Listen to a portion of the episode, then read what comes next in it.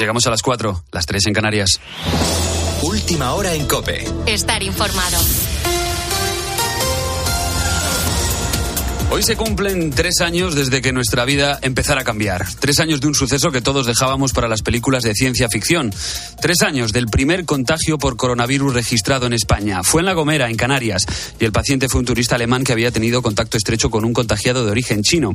Entonces, la Organización Mundial de la Salud declaró la emergencia global por el coronavirus y aunque la OMS admite ahora que la situación está mucho mejor que hace un año, ha decidido mantener esa alerta máxima mundial. Tedros Adhanom es el director general de la Organización Mundial de la Salud. Como saben, el viernes el Comité de Emergencia se reunió para considerar si el COVID sigue siendo una emergencia global y el comité me ha informado de que en su opinión sigue siendo una emergencia sanitaria mundial y yo también lo creo. Y seguramente la pandemia no fue la causa principal, pero sí el detonante. Hemos pasado de una sanidad pública ejemplar a un sistema que da síntomas evidentes de debilidad. Hemos pasado de los aplausos en los balcones a las 8 de la tarde a la amenaza de una huelga de médicos general. Tras las movilizaciones vividas en el mes de enero, febrero llega con nuevos paros. Los médicos de Cataluña siguen en pie de guerra y tienen previsto parar el 1, 2 y 3 de enero. De febrero, Andalucía y Madrid continúan en huelga indefinida. En Navarra han adelantado los paros al 1 de febrero y en la comunidad valenciana anuncian ya huelgas para el mes de marzo. Con la fuerza de ABC.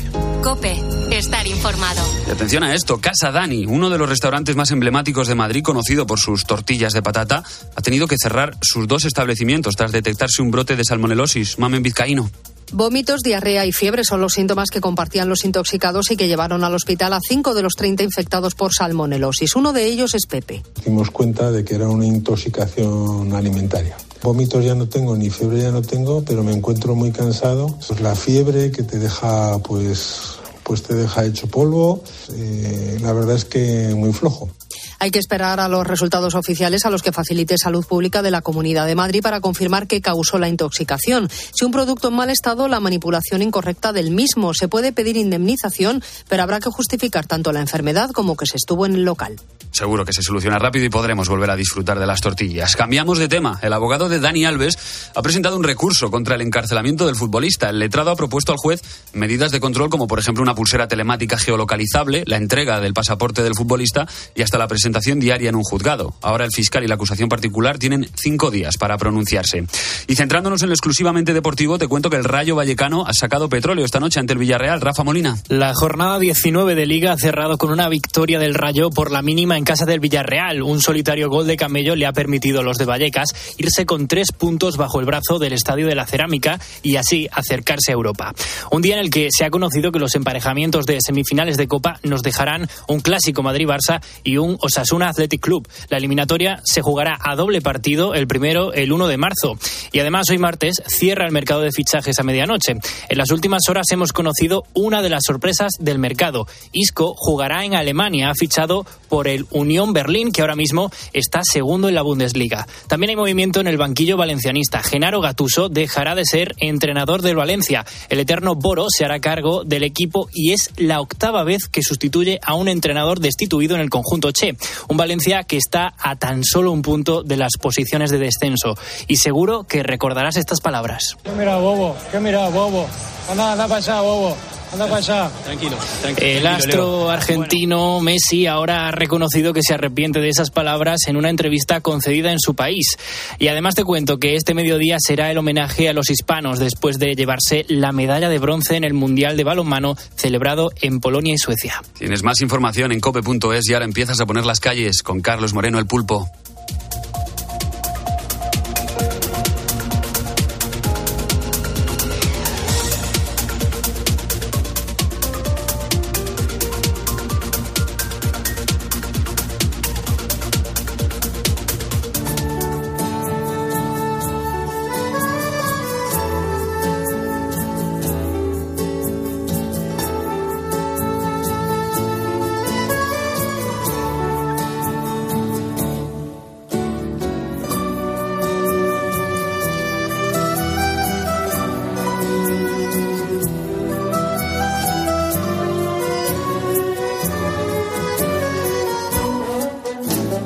Las 4 y 4 de la mañana, 3 y 4 de la mañana en las Islas Canarias. Muy buenos días y gracias Gonzalo Zavalla por actualizarnos la información a todos los ponedores de calles, porque si tú ahora mismo me estás escuchando es porque ya eres un ponedor de calles. Estamos en esa laguna horaria en el que no sabemos si decir buenos días o buenas noches, pero realmente nosotros somos el primer despertador de la radio. Después de la noche con Beatriz Pérez Otín, pues toca eh, darte los buenos días y desearte una feliz jornada y darnos cuenta que hay un montón de gente que ahora mismo está despierta porque o no concilia bien el sueño o a lo mejor porque comienza la jornada de trabajo ahora o incluso se llevan trabajando unas cuantas horas. Y si no, que se lo digan a nuestros panaderos, a nuestros camioneros y a nuestros vigilantes de seguridad, entre otros muchos sectores que son los que forman parte de esta comunidad de oyentes, de ponedores de calles. Siempre en este programa le estamos haciendo la cobra a la política sobre todo porque eh, si no lo hacemos, se quedarían perdidas, se quedarían en el limbo un montón de historias que son las que nos demuestran que a pesar de todo, la vida mola. Mira, esta primera calle positiva la tienes que escuchar con muchísima atención porque es una historia súper enternecedora. Mira, en las bodas, cuando uno se casa tradicionalmente, se utiliza la fórmula hasta que la muerte nos separe. Hombre, todos sabemos que en la actualidad no siempre es así. Sin embargo, Cándida y Pepe han demostrado que a veces las cosas salen bien y se confirma eso de un amor para toda la vida. Mira, esta pareja se casó en 1970 en la iglesia de San Esteban de Sograndio, en Oviedo, donde vivían hasta hace unos días. Y su máxima ilusión cuando se convirtieron en marido y mujer fue ampliar la familia pero sin embargo no pudieron tener hijos. Y así han vivido durante 52 años, estando siempre el uno para el otro. Nunca se separaron, incluso cuando Pepe tuvo que ingresar en una residencia, Cándida no lo dudó y poco después se fue junto a él, a Ovida. Y claro, el centro para mayores donde la semana pasada fallecieron los dos con una diferencia de 45 minutos. Es increíble la vida. Cándida, de 89 años, murió primero, como te decía, Menos de una hora después, nos dejaba Pepe a sus 86 años. Bueno, pues sus amigos y allegados cuentan que siempre fueron una pareja muy querida en el barrio de Oviedo donde residían. Él era mecánico y ella se dedicaba a las tareas del hogar. Al no haber tenido familia, los que los conocían explican que el matrimonio se cuidaba mutuamente con devoción y la casualidad ha querido que ninguno haya tenido que vivir sin el otro han muerto el mismo día, convirtiendo su amor en una historia de película. Carlos Moreno, El Pulpo. Poniendo las calles. Cope, estar informado. Hoy es el día que le decimos adiós al mes de enero. Estamos a 31. Ya mañana nos metemos en el mes de febrero. Habrá caído el primer mes de este 2023. Bueno, pues atención porque hoy nos ayuda a poner las calles Elisa Pérez. Ella es experta en virus emergentes del Centro de Investigación de Sanidad Animal. Es que hace unos meses se produjo en una granja gallega de bisones pues un brote de gripe aviar y el impacto a nivel mundial ha sido muy llamativo los expertos están alertando de que estamos jugando con fuego y que cada vez está más cerca una mutación del virus que pueda pasar a los humanos y ser aún más mortífera de lo que ha sido el coronavirus.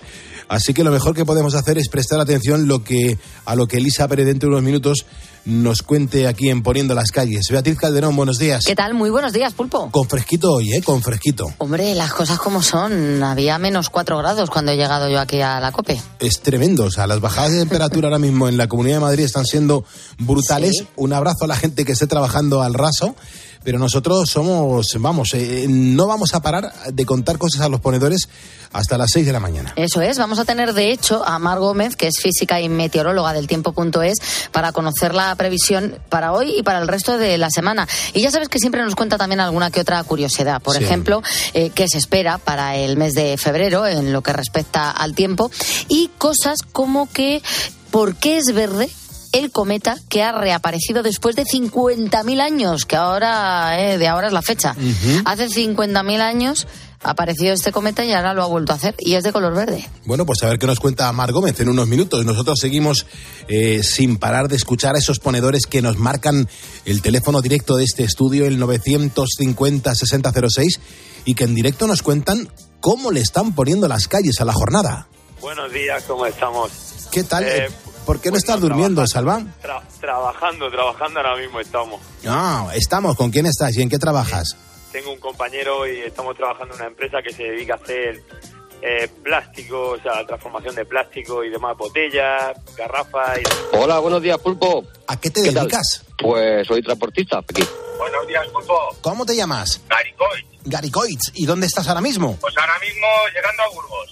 Buenos días, Pulpo. Estamos descargando el camión, acaba de llegar cultivado el mazarrón y los traigo a Cartagena aquí para venderlo. Tomate, pimiento, unos pepinos he traído también. Buenos días, Pulpo. Bueno, pues aquí currando estamos. Oigo mucho ruido. ¿A qué te dedicas, Cas? Eh, bueno, estamos haciendo hilo, somos una empresa de hacer hilo. Esta empresa se dedica a la ropa usada y todo usado, pues la regenera y hace el hilo nuevo. La verdad que está muy bien. Hola, buenos días. Estoy en Warrington, Reino Unido. Me vine con mis hijas y mi marido y llevo aquí pues cerca de cinco años. Echas menos España porque España es España, el sol, la gente, la calidez, la comida.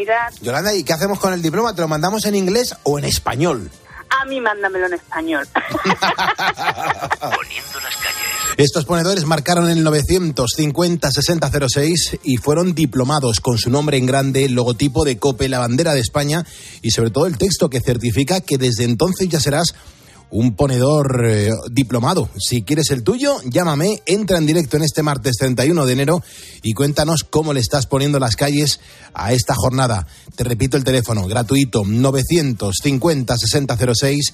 Si me estás escuchando ahora es porque eres un ponedor y juntos vamos a por el martes.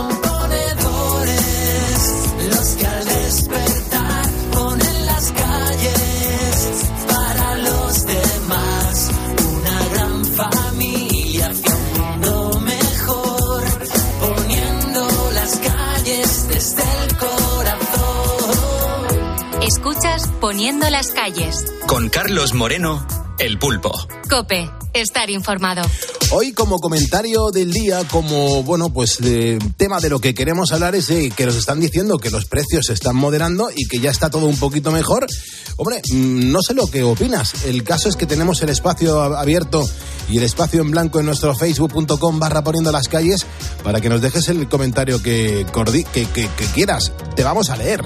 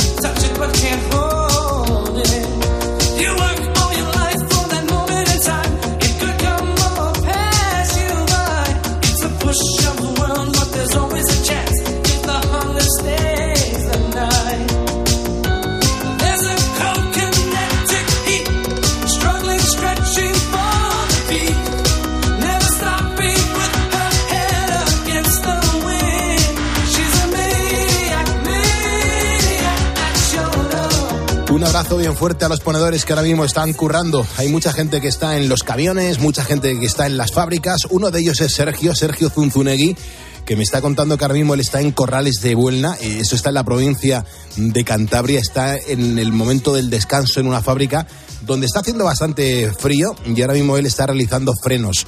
Así que a Sergio Zunzunegui un abrazo y gracias por estar con nosotros poniendo las calles. Es verdad que, eh, vea, nos dicen que los precios se están moderando, que las cosas están ya mucho más controladas. Yo ayer estuve haciendo la compra y te sigo, me siguen cundiendo muy poco 60 euros. O sea, vas al supermercado y es que 60 euros vuelan. Entonces, yo no sé por qué nos están diciendo eso. Yo no sé la percepción que tienes tú cuando vas a la compra. Hombre, moderar, claro, si estábamos en un 10% en agosto y ahora estamos en un 6, han bajado 4 puntos. Pero claro, las Pero cosas eso no se siguen estando. traduce, no se traduce al precio de las cosas, claro. Eh, sí, se traducen en el precio de las cosas, pero siguen estando caras. Evidentemente, ya no van a volver a los precios como estaban hace un año y eso es algo que los ponedores pues tienen claro. Lucas Lucas, por ejemplo, dice, pero vamos a ver, ¿cómo pueden ser tan mentirosos? Claro. Si cada día suben, cuando no es una cosa, son, claro, Claro, claro, claro, Sí, sí, dices, no, bueno, pues las galletas estaban a 5 euros y ahora están a 4, pero es que hace un año las compraba a uno y medio. Ya. ¿Cómo que se han moderado el precio? Si está carísimo. Claro. Pues están indignados. Dice, ahora tenemos menos poder adquisitivo y eso, por mucho que sea año electoral, Mm. no se lo va a quitar nadie, como dice. Lucas Lucas. Ángel Blasco dice, pues que cada vez que hablan estos políticos es para reírse de nosotros. O Denis, que dice, pues menuda panda de mentirosos. También tenemos a Felipe, dice, vamos a ver si hay cosas que cada día están más caras. No sé si al paso que vamos las futuras generaciones van a poder comprarse nada, dice, lo tienen bastante eh, fastidiado. Eh, tenemos también a Jucaro Jucaro que pone ejemplo, dice, vamos a ver, ¿cómo que se están moderando los precios? Si yo una barra de pan la compraba antes a 0,90 y ahora la pago a 1,50, Claro. eso sigue sin estar moderado. Claro. Dice, menos mal, que es moderada la subida. Claro. Dice, con la leche, con los cereales, los voluntarios de las ONGs dicen que la gente cada día es más espléndida, eso sí, porque dan lo que pueden. Pero claro, cada vez recogen menos porque hay menos personas que puedan dar, que puedan aportar a los otros. Mira lo que dice Antonio Hidalgo. Dice, pues que digan qué productos son los que están más baratos. Muy bien. Dice, claro, el que lo dice vive en los mundos de Yupi y se cree que el resto de los mortales también somos tontos. Menuda panda de cínicos. Pues sí, es lo que estamos hablando en el día de hoy, que nos dicen que los precios se están moderando o están incluso bajando y que todo está mucho mejor, pero realmente percibimos eso, sentimos eso cada vez que vamos al supermercado. La verdad que la cuesta de enero está siendo brutal, eh, las facturas, los gastos que vienen eh, son increíbles y, y te pones ahora mismo en la piel y lanzas esta pregunta y fíjate cómo está nuestro facebook.com barra poniendo las calles. La gente está que arde y vamos a seguir leyendo los mensajes en el día de hoy donde somos ya 86.840 ponedores, es decir, estamos a 160 personas de alcanzar los 87.000 seguidores en nuestra red social eh, de Facebook, una red que utilizamos mucho para estar en contacto el estudio con, con la audiencia y, y me encanta que nos sigas. Te recuerdo que si nos sigues, aquí tu nombre me aparece en grande y yo te menciono para darte las gracias y la bienvenida, como ha hecho Liliana, como ha hecho Manuel Robledo, como ha hecho José Contador Zambrano y como acaba de hacer Rally Juan Lanchares. Bienvenidos, muchísimas gracias. Esto nos ayuda un montón. Es la cifra que, que bueno, que demuestra que hay muchísima gente que está interactuando con nosotros y que aquí estamos, los ponedores mm, día tras día levantando España. Recuerda facebook.com barra poniendo las calles, dale a seguirnos, que enseguida te menciono para integrarte en este programa de radio. Son las 4.18, 3.18 en Canarias, es martes de tutorial y toca aprender qué nos enseña uno de los cientos de tutoriales que encontramos en las redes. Sergio, ¿qué tal estás? Buenos días. Muy buenos días, Pulpo. Muy bien. ¿Y tú? Eh, Pues bastante bien. Estoy con muchas ganas de saber de qué va esto hoy del tutorial. Pues mira, vamos a escuchar ahora, bueno, eh, primer- vamos a escuchar hoy tres sonidos sacados de un tutorial de YouTube para que los ponedores adivinen pues qué es lo que nos están enseñando a hacer. De momento, para que vayan cogiendo idea de lo que nos van a contar hoy en este tutorial, pues si te parece bien, Pulpo, ponemos la primera pista. Ajá, o sea que vamos a ir diseccionando, ¿no? Poco a poco. Poquito a poco, vamos a ir destripando el tutorial. Venga, pues vamos con la primera pista, Alex. Va a humedecer bien la piedra. Puedes ponerla así como yo la pongo debajo del grifo durante 20-30 segundos. Ponemos nuestra piedra bien asegurada y le ponemos un poquito más de agua. ¿Qué será, Pulpo? Mm, bueno, pues yo pues, puede ser, por ejemplo, un tratamiento para la piel, para, para rascarse la piedras? piel. Sí, con, con piedras. Muy bien. Buena para idea, buena exfoliar idea. la piel. A ver, yo creo que hoy lo hemos puesto un poquito complicado para que estén atentos nuestros, nuestros ponedores, Pulpo. Ya, o sea, otro día más que vas contra la audiencia. El medir a favor va en contra. Oye, ¿por qué, por qué nuestros muchachos se niegan a darles Ya. premios a los ponedores? Yo creo que les, les fastidia tener que envolver los regalos y tener que enviarlos, porque si no, no, no entiendo por qué. Vamos, Sergio. Hay, que empezar difícil, Pulpo, a ver luego cómo van las otras pistas. De momento, esto que, es que acabamos de escuchar es la primera, el primer sonido, la primera pista. Aunque igual es un poco pronto, pero si alguien sabe ya lo que puede ser, pues nada, que nos envíe una nota de voz a nuestro WhatsApp, que nos cuente qué es, que nos diga que lo sabe gracias a la primera pista. Y si no tienen el teléfono, pues lo digo ahora mismo: 662-942-605. Es nuestro WhatsApp configurado para notas de voz. Venga, déjanos el primer mensaje, la primera nota, a ver si consideras que ya con eso sabes de qué va el tutorial en el día de hoy. ¿Qué nos está enseñando el tutorial en el día de hoy? Son las 4 y 20, 3 y 20 en Canarias. Hay un montón de gente como tú está poniendo las calles a este martes. Y la verdad que quiero mandar un abrazo bien fuerte a, a la gente que trabaja en la soledad, en la soledad de la madrugada, ya sea en una garita, ya sea en un garaje, ya sea en una fábrica, pero está esa persona sola. Un abrazo desde aquí, desde el estudio principal de la cadena Cope, levantando España. Mira, eh, eh, te lo decía al principio, el, el coronavirus pues nos cambió la vida de forma radical a todos. Durante un tiempo tuvimos que variar nuestros hábitos y permanecer en nuestras casas para que el COVID pues no siguiera extendiéndose y sobre todo para dar tiempo a la ciencia y que ésta pudiera descifrar cómo se contagia y de qué manera se la podía plantar cara a través de diferentes tratamientos. Es verdad que las vacunas, sin lugar a dudas, han sido fundamentales a la hora de, bueno, pues parar la gravedad de los efectos de esta pandemia que ya muchos expertos dan por superada. Bueno, mm, al menos por el momento. El caso es que esto nos ha servido para darnos cuenta de lo frágiles que somos ante los virus, pero no está tan claro que hayamos aprendido la lección. Leíamos hace unos días en el diario El País un titular que decía, el brote de gripe aviar en una granja de visiones eh, española enciende las alarmas en el mundo. Y viendo lo que hemos pasado, pues nos ha parecido que lo mejor es estar informados. Elisa Pérez Ramírez es viróloga, también es veterinaria, con 15 años de experiencia en el campo de las enfermedades compartidas entre la fauna silvestre, el ganado doméstico y el hombre. Y Elisa, eh, pues se ha decidido a poner las calles con nosotros en este martes. Elisa, ¿qué tal estás? Buenos días. Bueno, buenos días, Pulpo, ¿qué tal? Gracias. Hace muchísimo frío, pero me apetece muchísimo contar muy bien la historia para que los ponedores, que son muchos miles de personas los que escuchan este programa de radio, estén súper bien informados. Hay que decir que, que lo primero es que la noticia de la que estamos hablando eh, ha pasado hace unos meses, pero sin embargo no se ha conocido en la prensa hasta ahora. Resumiendo, Elisa, unos bisones han sido diagnosticados con gripe aviar. ¿Por qué es tan alarmante esta circunstancia?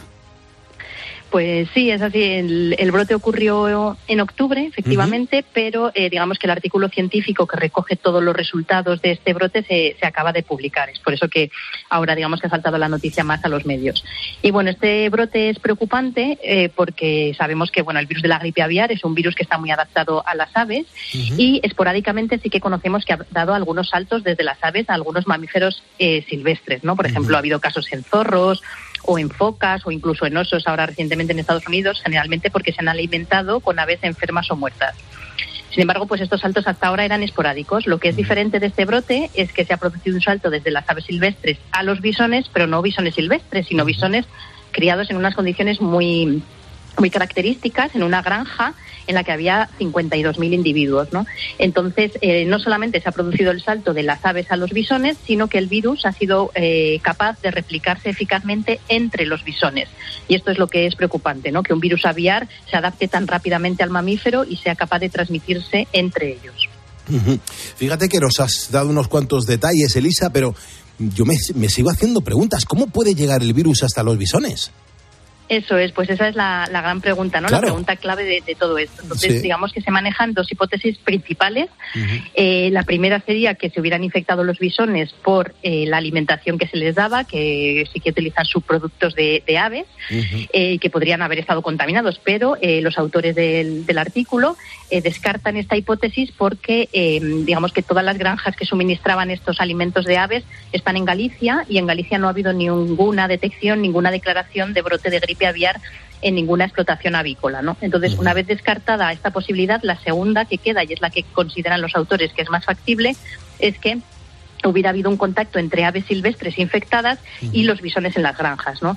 Y esto pues tiene es bastante posible porque en los días anteriores y alrededor de las fechas en las que se produjeron eh, se produjo este brote en bisones sí que había habido mm, varios eh, casos de gripe aviar H5N1 en aves silvestres en Galicia, en la costa de Coruña y de Lugo, ¿no? Principalmente gaviotas y alcatraces. Entonces digamos que esto coincide y tenían este mismo virus H5N1 que los bisones.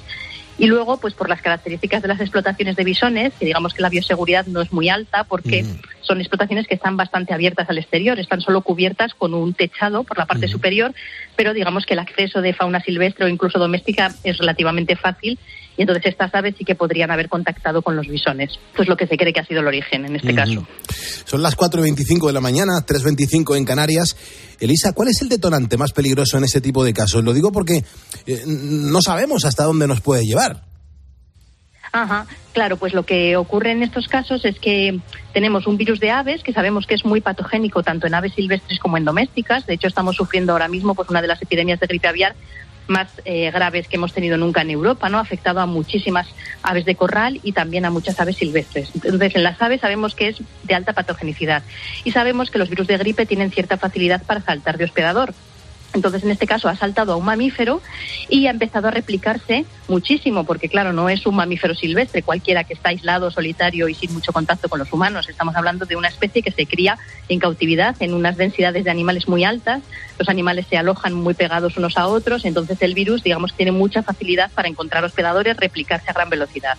Y cuanto más se replica, pues más riesgo hay de que aparezcan mutaciones que pueden ser potencialmente peligrosas. ¿no? En este caso, por ejemplo, sí que se ha visto que el virus de los bisones pues, tenía una mutación en una proteína específica que se ha detectado ya, por ejemplo, en el virus de la gripe pandémica de, de 2009. Entonces, bueno, pues son eh, alertas que nos van dando estos virus de que pues no podemos bajar la guardia y tenemos que estar muy atentos, ¿no? Porque digamos que estamos como facilitando el paso de que finalmente acabe saltando a los humanos.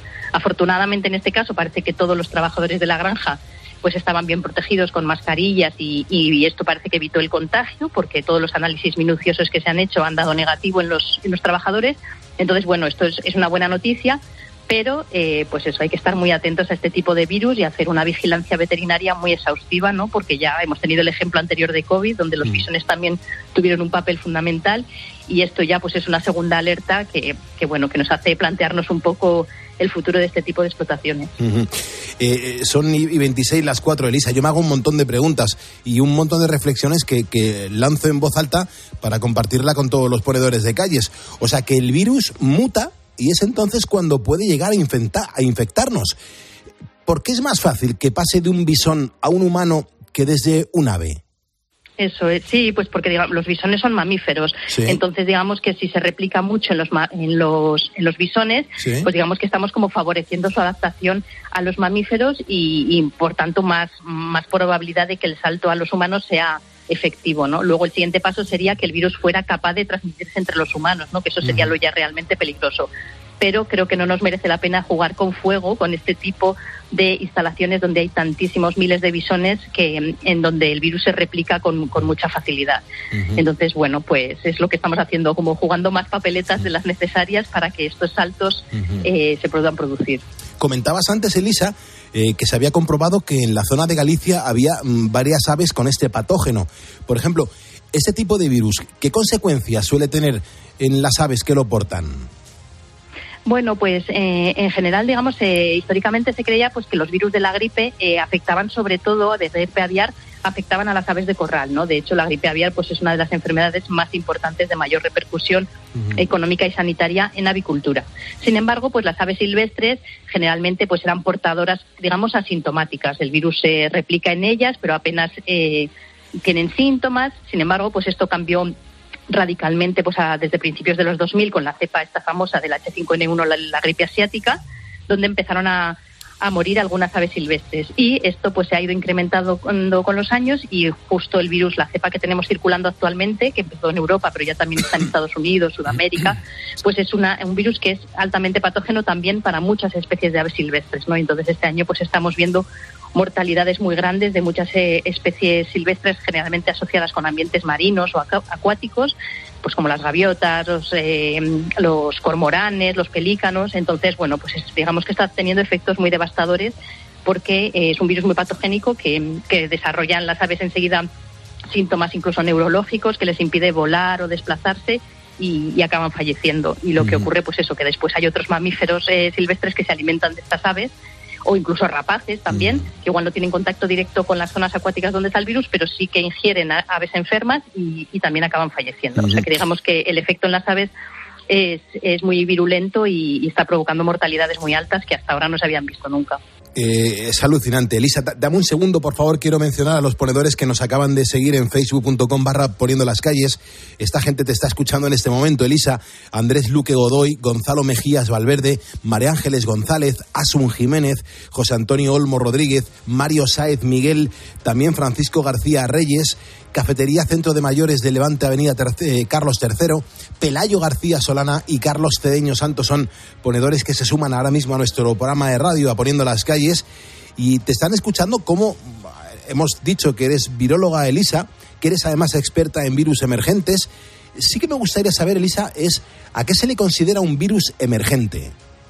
Bueno, pues un virus eh, del que no teníamos noticia nunca en ningún sitio, uno completamente nuevo, o bien un virus reemergente, un virus que, por ejemplo, no teníamos en una determinada zona y, eh, aunque si- existiera en otra zona del planeta, pero aparece de nuevo en un determinado sitio, ¿no? Entonces son virus que, digamos, no esperamos que aparezcan y, sin embargo, pues la naturaleza nos sorprende y generalmente suelen ser casi todos de origen zoonótico, es decir, que son los animales los que suelen transmitir el virus a, a los humanos, ¿no? Un poco como el origen de lo que ocurrió con el SARS-CoV-2. eh, en este caso también tenemos la gripe aviar y otros muchos virus que tienen origen en los animales y que es por tanto, ¿no? Que tanto eh, pues eh, reivindicamos los veterinarios el, el concepto este de la vigilancia One Health o una salud en la que tanto médicos, veterinarios, biólogos tenemos que colaborar, ¿no? Para poder enfrentar estos retos sanitarios que son muy complejos y que necesitan eh, que, que- que todos colaboremos desde los sectores tanto de sanidad animal como de salud humana.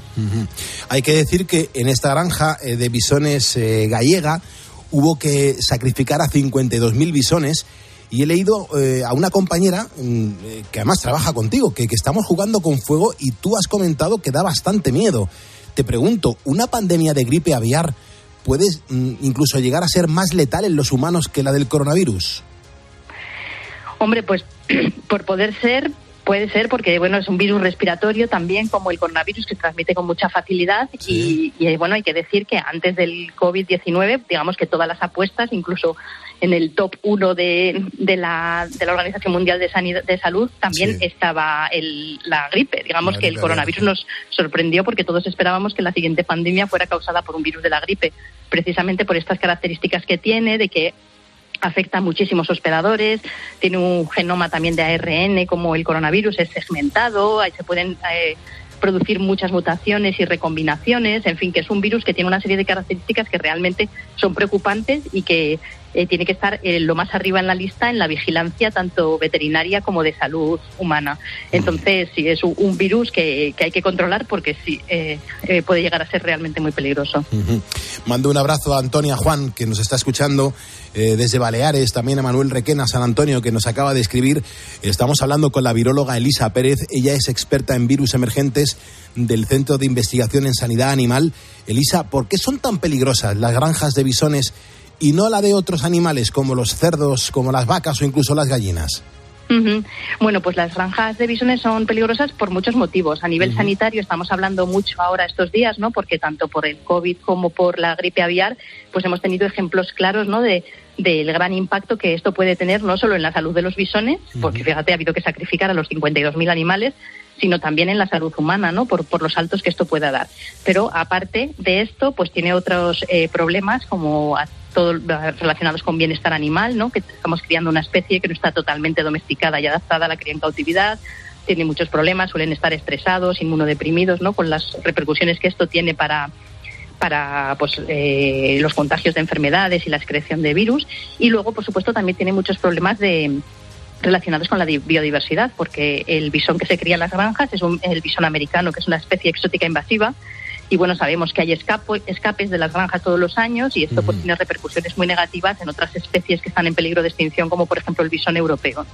Entonces, bueno, digamos que tiene muchos problemas este tipo de explotaciones. Y a nivel sanitario, ¿por qué son más peligrosas que otras? Pues por lo que he comentado un poco antes, porque el nivel de bioseguridad de estas granjas es bastante limitado y digamos que tienen eh, un acceso relativamente fácil tanto a otras especies domésticas como pueden ser gatos o perros o incluso aves silvestres o cualquier otro mamífero silvestre tiene acceso a las granjas, tiene acceso a, directo a poder contactar con los bisones, ¿no? Y esto es muy peligroso para, para hacer este tipo de salto de, de especies. Que esto, por ejemplo, una explotación porcina o avícola intensiva, pues los niveles de bi- bioseguridad son muchísimo más altos y, no se producen este tipo de contactos con fauna. Ujú. Son las 4.34 de la mañana, 3.34 en Canarias. Estamos en directo poniendo las calles a este martes 31 de enero de 2023.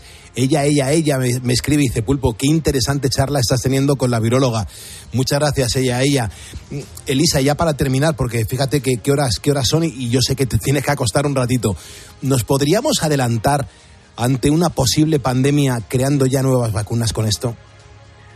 Pues hombre, la- siempre estar preparados es fundamental. Lo que pasa es que bueno, las vacunas frente a los virus de la gripe son tremendamente complejas porque bueno, ya sabemos para los virus de, de la gripe humana, ¿no? Que cada año nos tenemos que vacunar. La vacuna de un año puede no servir para el virus o la cepa que está circulando al año siguiente. Entonces, por supuesto, hay que estar siempre, hay que invertir siempre mucho en preparación, en, vacunas, pero también en muchos otros temas como vigilancia epidemiológica veterinaria.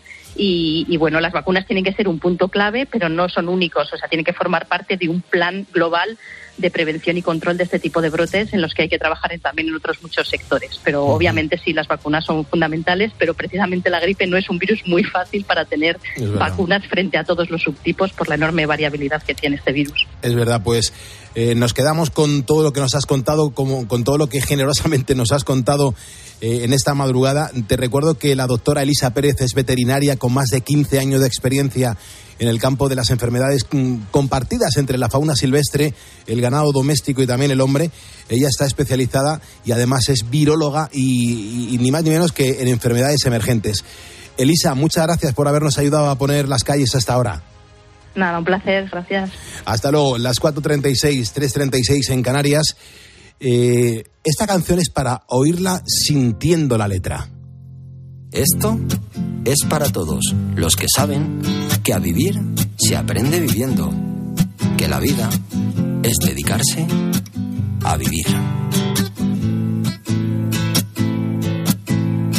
Y el infierno de tu gloria ha pasado por mí. Ahora siento y pienso adentro alegría de vivir. Alegría estás cerca. Ahora siento y pienso adentro lo que habrá dentro de mí lo que habrá dentro de mí, lo que habrá dentro de mí. Yo lo busco y no lo encuentro. Mi manera de sentir,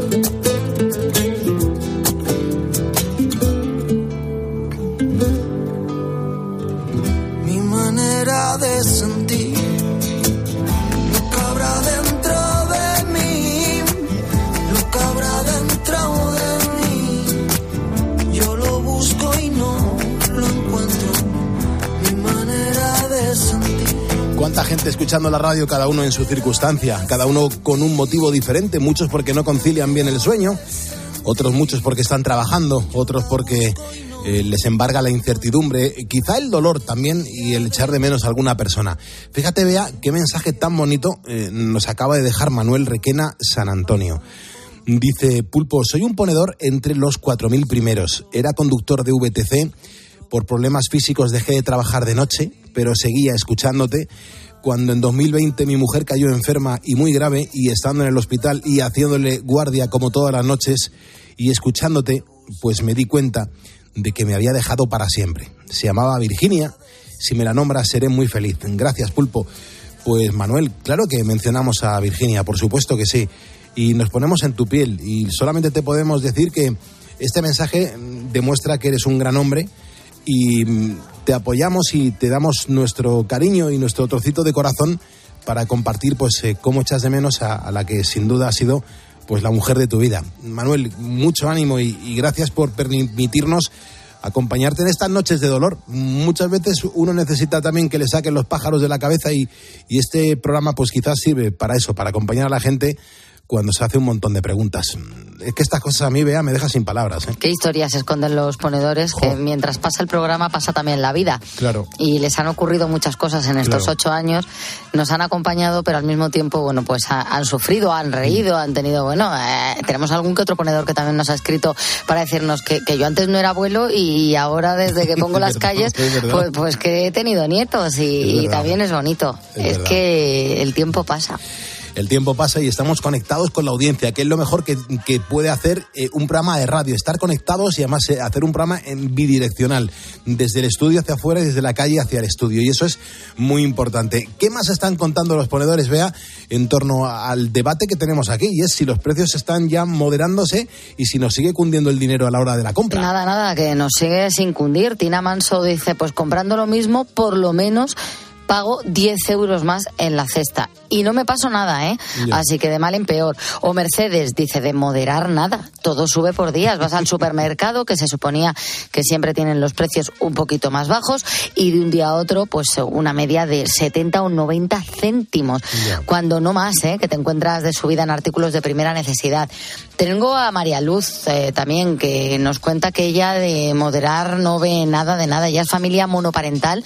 Dice, yo tengo dos chicos, trabajo mucho para poder pagar todos los gastos, vivo de alquiler, no puedo permitirme el calentador, por ejemplo, y tengo que decir que menos mal que mis hijos no son nada caprichosos ni exigentes, además de que ellos también trabajan eh, muchas horas. O Irene Díez, que nos cuenta que ellos son seis en casa, dice, vamos a ver, yo hago la compra pulpo todos los sábados, mínimo 200 euros. Hace unos meses yo, mm, más o menos lo mismo, eh, eran unos 150 euros. Es que es un 25% más. Dice, ahora mismo la compra son 50 euros más para que luego digan que, que las cosas no, no han subido y que se están moderando los precios.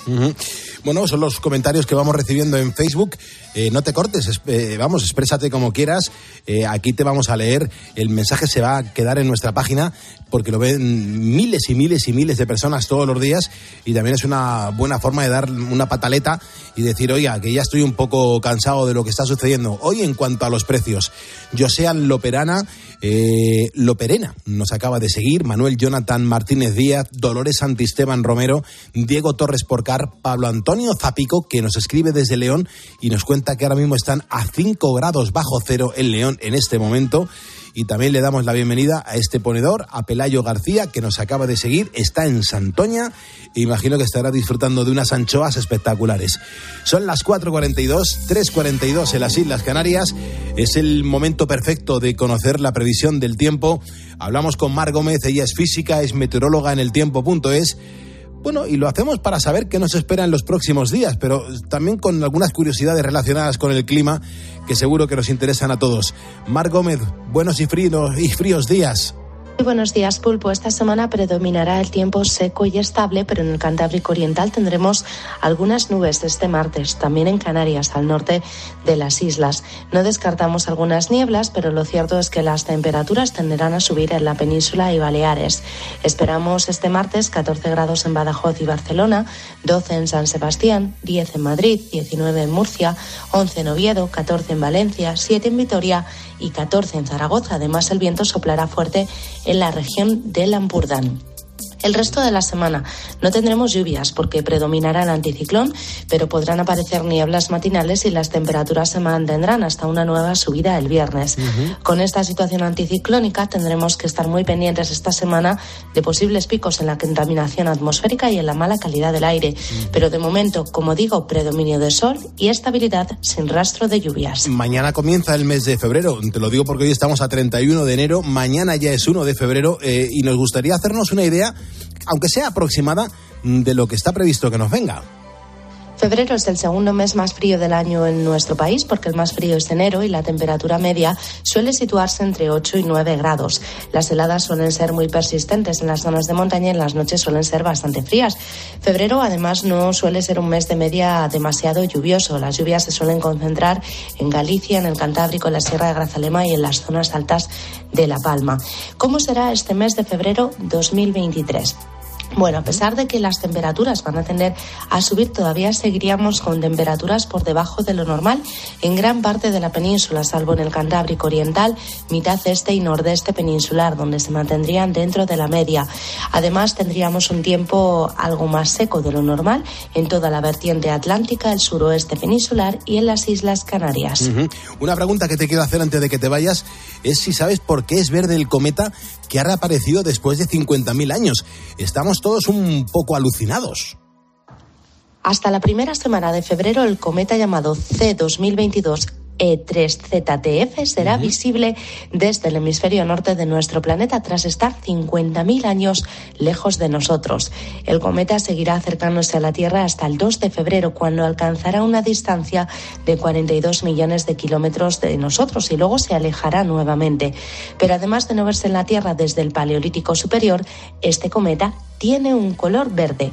Esta tonalidad verde se produce a través de un proceso bastante complejo que involucra la descomposición de las moléculas de dicarbono.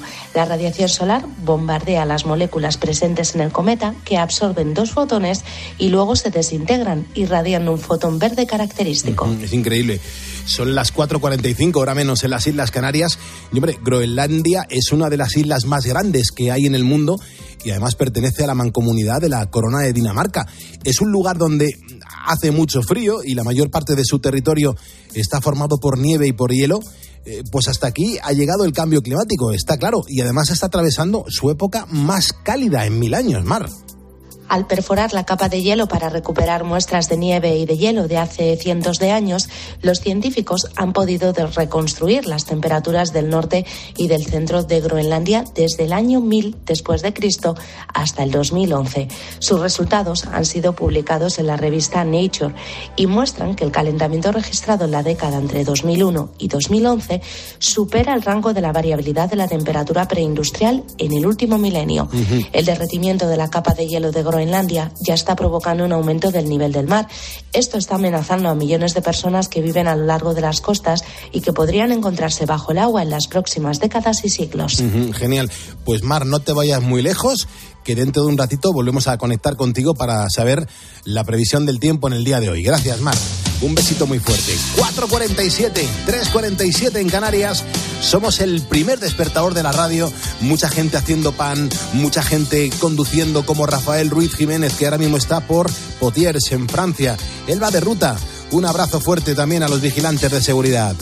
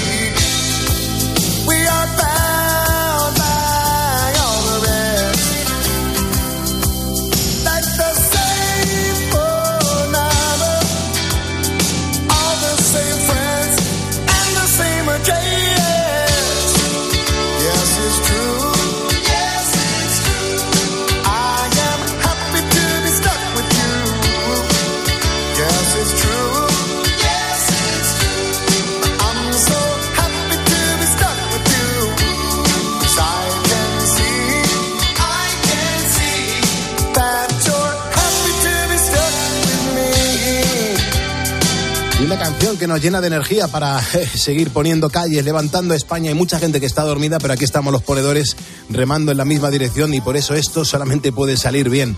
Beatriz Calderón, eh, los precios, si está moderándose la vida, mm, los ponedores que están diciendo. Mm, Alejandro Martínez dice que es mentira, que no se modera nada, que está todo cada día más caro, que no van a engañar a nadie, que una botella de aceite de oliva a 6 euros, que es casi igual que una lata de aceite para el coche, y es de Vigo, nos ha escrito desde ahí eh, Alejandro. Mm, Javier dice lo mismo, dice, vamos a ver, si moderarse es subir un 6%, pues ¿qué quieren que les digamos? ¿Que, que, que- que nos quieren tomar el pelo? eh, No. estafarnos. También tenemos a, a Luis Valero, dice, eso no se lo cree ni el que hace trampas en las encuestas.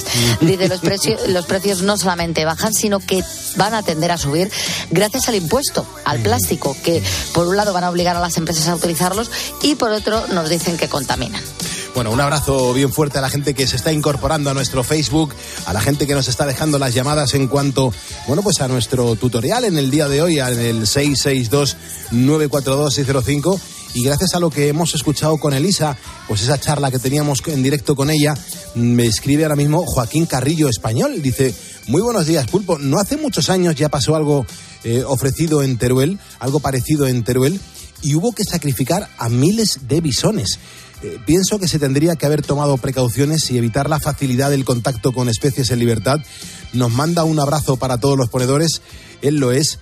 Y la verdad que, Joaquín, solamente puedo decirte que, que sí, que todo esto es tremendo y que te agradezco un montón la atención que le has prestado a la, a la charla que hemos tenido y el comentario que nos dejas. Son las 5 menos 10, 4 menos 10 en Canarias. Déjame que siga compartiendo contigo eh, pues mi experiencia después de, de- tomar, eh, de haber conocido los productos, los, eh, los productos de, de ahora ponedores, el producto ahora día y ahora noche, porque un día más eres el primero a lo mejor en levantarte o el último en acostarte de tu entorno y por eso deja que como, bueno, estoy haciendo estos días, pues te hable más de estos productos que van a hacer que te sientas lleno de energía, de positivismo, con ganas de comerte el mundo y de afrontar cualquier dificultad que se te ponga por delante. Me estoy refiriendo al kit de Ahora Ponedores, del laboratorio Ahora Health. Yo lo he probado, te aseguro que funciona. Es una combinación de dos fórmulas totalmente naturales. La primera, ahora día, te da energía y rebaja tus niveles de ansiedad. Y la segunda, ahora noche, te ayuda a conciliar el sueño y a descansar profundamente. Bueno, pues si quieres probar el kit, es tan fácil como entrar en la página mm, web ahoralife.com, se escribe ahoralife.com, el ahora no le vamos a poner la H, y comienza a disfrutar ya de sus beneficios. En farmacias también lo encuentras, los productos van por separado en farmacias, pero en la, en la página web ahora se escribe sin H, ahoralife.com se escribe sin H, y ahí es donde consigues el kit de ponedores. 4.51, hora menos en Canarias. Escuchas Poniendo las calles. Con Carlos Moreno, El Pulpo. Cope, estar informado. ¿Buscas diversión? 30 minutos al menos 5 días a la semana. Ese es el mínimo ejercicio recomendado si quieres mantenerte sano. Y no hacer mucho ejercicio de golpe, pero luego parar o arrancar. A las 10 de la mañana la tienes asegurada con Carlos Herrera en Herrera en Cope. Pero luego hago una hora de elíptica y además de remo en una maquinita que me ha traído los reyes. Oxford Cambridge, No, que tiemble. el de remo se... El problema es que ya ha levantado el suelo de. Claro. Potencia, mucha potencia. Escucha Herrera en Cope. De lunes a viernes de 6 a 1 del mediodía. Con Carlos Herrera. Nuestro teléfono gratuito del estudio está encendido. Hay un montón de gente que lo marca. Es el 950-6006 porque mientras otros duermen, siempre es bueno conocer eh, eh, cómo se están poniendo las calles y quiénes son los que las están poniendo. Vamos a abrir el teléfono. Ahí está Juan. Buenos días, Juan. Hola, buenos días. ¿Qué, tal? ¿Cómo, ¿Cómo estás y en qué trabajas? ¿A qué te dedicas? Pues, en primer lugar, un placer eh, hablar contigo esta noche aquí. Desde aquí estoy eh, trabajando como vigilante de seguridad. Mm. Estoy en, en edificios públicos, en, en, en zonas, vamos, en, zonas comunes, en, todos sitios. Me están, están ahora mismo mm, dando bastante trabajo en, en varios en varios sitios, varios, varios sectores, pero bueno, sobre todo en, en edificios y en, y en sedes judiciales, que es donde estoy prácticamente fijo. Ajá. Eh, Juan, ¿y cómo estás escuchando el, el programa de radio? Me, me- me imagino que si eres un vigilante de seguridad, ¿estás estáticamente en un sitio o vas haciendo rondas? Bueno, sí, eh, cada hora y media, cada dos horas, hago una rondita por el edificio y, y bueno, tengo la suerte de, de estar ahora mismo en un, en un sitio estable y, y bastante bastante bueno para lo que yo llevo acostumbrado a, a tener, porque desde que empecé hace 12 o 13 años, pues yo soy de Jaén, de un pueblecito de Jaén, de Pegalajar. Allí empecé, allí hice el curso y, y bueno, he estado en 20.000 servicios, eh, habido y por haber, de todo tipo, más malos que buenos. Pero ahora que estoy bastante bien y muy acomodado, a- gracias a la empresa que tengo, eh, pues me, me, me he adaptado a, a este que le estoy diciendo. Mm. Qué gozada escuchar a alguien como tú, Juan, que, que ha encontrado su sitio eh, con esos horarios complicados, horarios jodidos, jodidos, pero, pero que ha encontrado su sitio que lo lleva más o menos bien después de un montón de experiencia laboral en un montón de sectores, ¿no, Juan?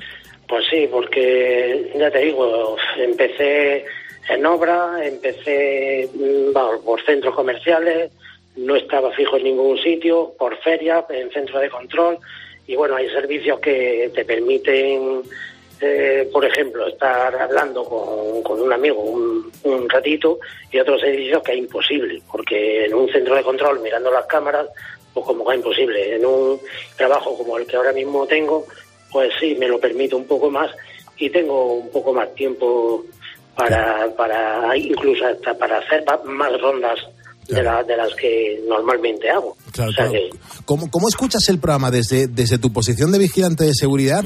¿Qué sientes cuando, cuando escuchas todas las cosas que suceden en estas dos horas de radio?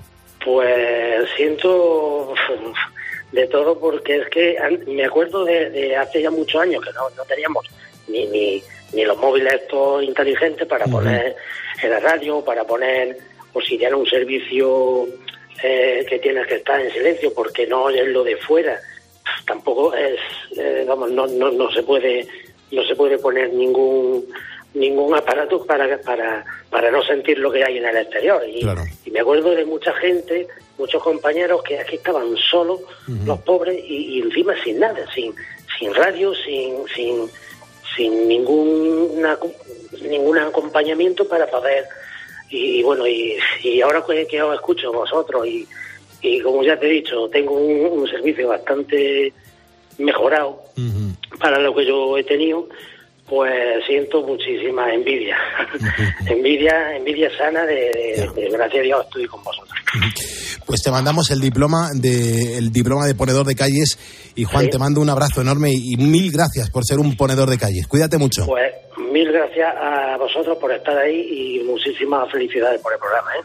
Gracias, hermano. Muchísimas gracias. Hoy es martes, es martes de tutorial. Mucha gente jugando con nosotros y vamos a lanzar, pues ni más ni menos, la que sería la segunda pista. Sergio, te lo digo porque tú estás pendiente de las llamadas que vamos recibiendo. ¿Cómo van las cosas? Pues las cosas tan pulpo que me faltan cuatro manos y tres orejas.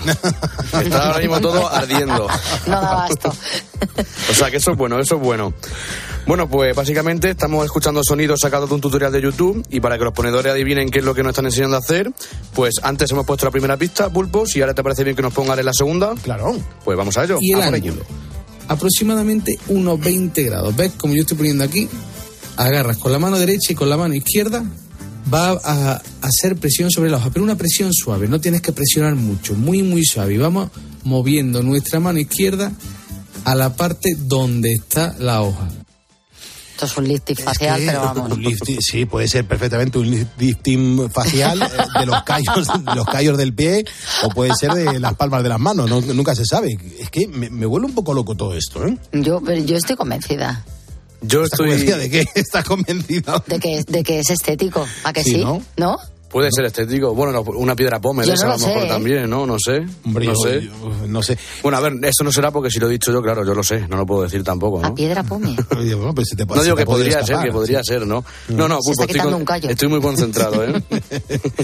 Bueno, ¿qué tiene que hacer la gente que cree saber a qué pertenece el- esta pista que nos acabas de dar? Pues nada, muy sencillo. Lo único que tiene que hacer es mandar una nota de voz a nuestro WhatsApp, que está habilitado para eso, y el teléfono, pues 662-942-605. Venga, el WhatsApp está funcionando permanentemente. Nos puedes dejar la nota de voz cuando consideres. Gonzalo Mejías Valverde nos acaba de seguir en Facebook. También Social Loperena eh, es un ponedor que también nos está siguiendo. Y Patricia, que ahora mismo nos está siguiendo desde su camión. Ella está volviendo desde Albacete en dirección a La Rioja.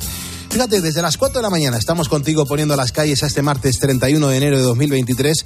Es verdad que ahí fuera hace mucho fuero, hace mucho frío y para entrar en calor en la segunda hora, pues vamos a hablar en el Pasan Cositas de Mari Kondo. Ella es, mm, bueno, conocida como la reina del orden, a quien, como nos pasa a todos, la maternidad le ha cambiado la vida. Acaba de anunciar que tener todo bien colocado en su casa ya no es prioritario. Bueno, a ver qué nos cuenta dentro de nada Marie Kondo. Antes Gonzalo Zavalla tiene que actualizarnos la información y yo me voy a seguir asomando a nuestro facebook.com barra poniendo las calles. Hay un montón de gente que nos acaba de seguir y ya sabes, ponedor que entra, ponedor que es mencionado para que, oye, se sienta eh, en esta familia de ponedores de calles. Y a partir de las 6 de la mañana, Carlos Herrera está aquí en la cadena Cope. Gracias por estar levantando España.